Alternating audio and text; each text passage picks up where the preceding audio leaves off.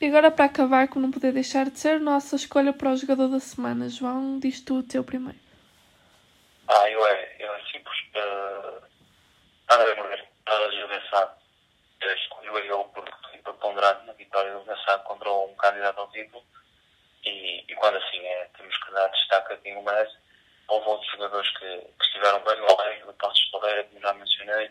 Uh, o, no Porto tivemos o Taremi ou o próprio Marega ou Otávio. Mas esta jornada para mim destaca a André Moreira por tudo aquilo que já mencionei. E, e é André Moreira a minha escolha.